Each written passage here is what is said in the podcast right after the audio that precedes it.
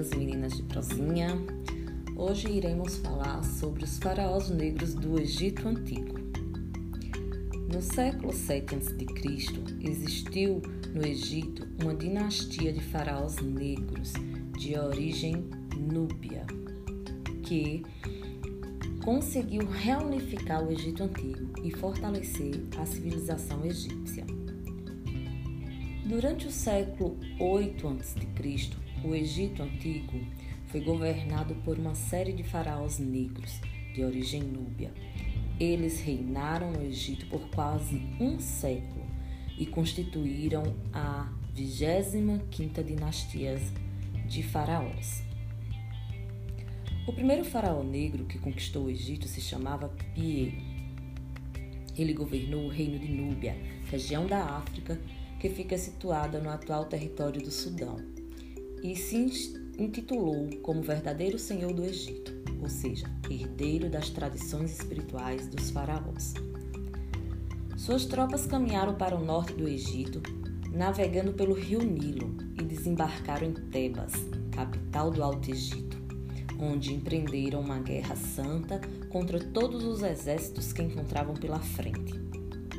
Após um ano de intensos combates, todos os chefes guerreiros do Egito haviam sucumbido ao seu poder. Muitos chefes guerreiros clamaram por piedade.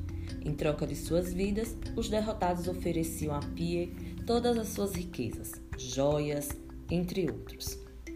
Após ter conquistado todo o Egito, Pie ficou conhecido como Senhor das Duas Terras quando todos menos esperavam, o soberano conquistador conduziu seu exército pelo Nilo e retornou para a Núbia, sem jamais ter retornado ao Egito. Pie morreu no ano de 715 a.C., terminando um reinado de 35 anos.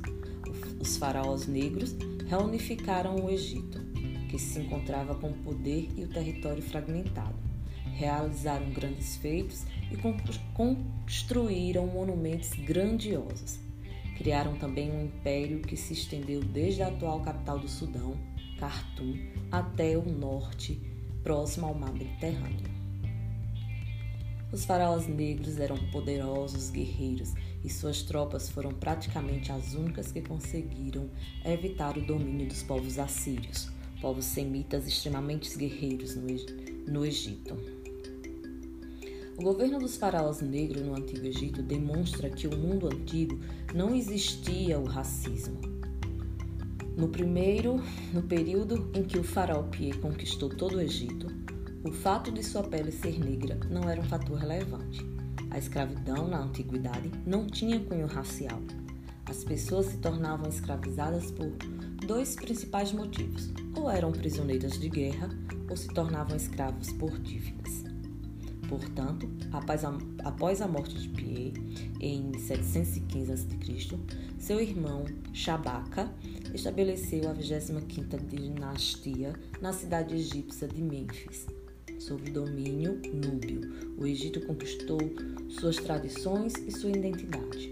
Os núbios foram o primeiro povo a iniciar a chamada egitomania, aqueles que admiram e cultuam a civilização egípcia.